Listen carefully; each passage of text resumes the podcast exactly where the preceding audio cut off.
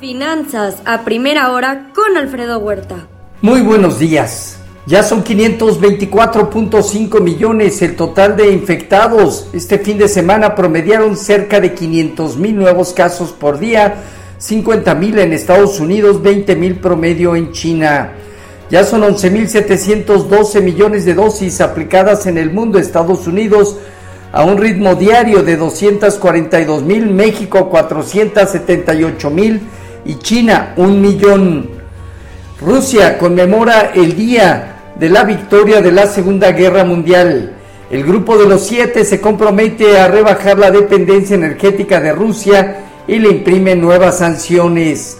Algunas voces recomiendan que la Unión Europea debe de apoderarse de las reservas internacionales rusas para reconstruir Ucrania.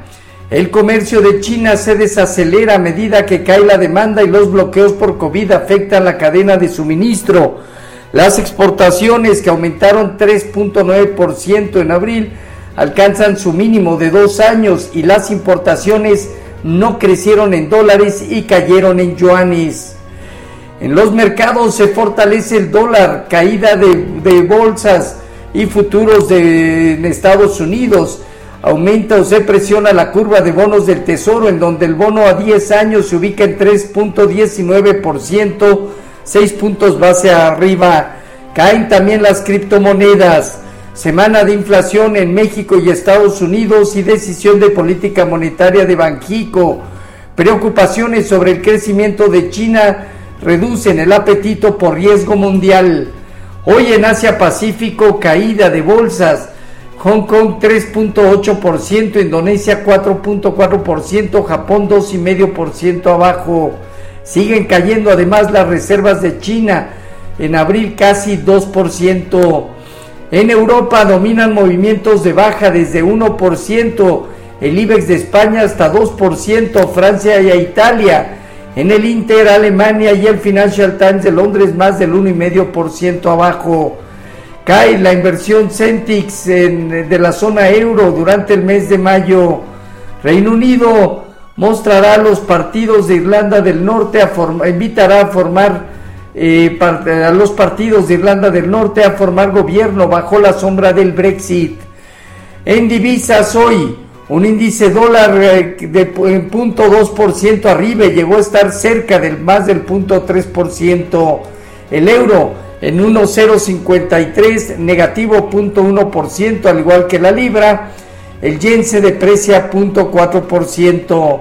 En cuanto eh, a materias primas, hoy el petróleo cae más del 2%, el WTI en 107.3 dólares, mientras que en metales el oro en 1859 dólares, 1.3% abajo, la plata 2,5% negativo y el cobre más del 3% de contracción.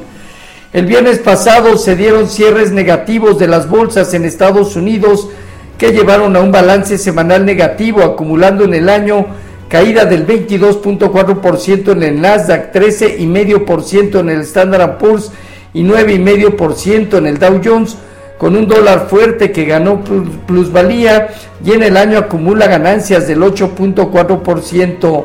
Además, una presión al alce en la curva de bonos del Tesoro. Sector de comunicaciones, el material, consumo discrecional inmobiliario encabezaron las bajas. Bill Gates dice que los osos del mercado tienen un fuerte argumento sobre la desaceleración económica. Así, el Dow Jones parte de los, 40, los 32.800 99 puntos, tiene alrededor de 32.270 unidades. La zona crítica que de penetrarlos implicaría 31.800 a 30.000 unidades. El Nasdaq en 12.144 puntos nuevos mínimos tiene hacia 11.800 unidades, una 11.500 unidades, una zona objetivo.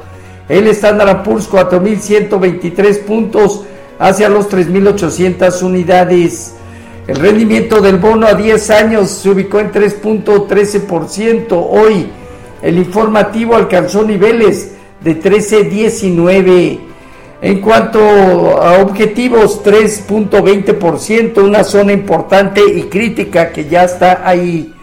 En cuanto a nuestros mercados, tipo de cambio, finalizó en 2016 apreciándose 0.4%. Bajo las condiciones actuales sigue consolidando, dejando 20.65 zona inferior, niveles de 20 pesos zona baja.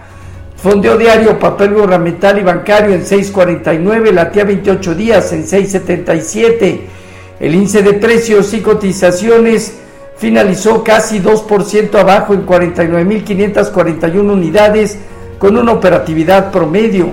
El principal indicador eh, se está llevando niveles de 50 mil puntos en caso de confirmar 47.500 a 46.500 unidades, zona relevante de mediano plazo.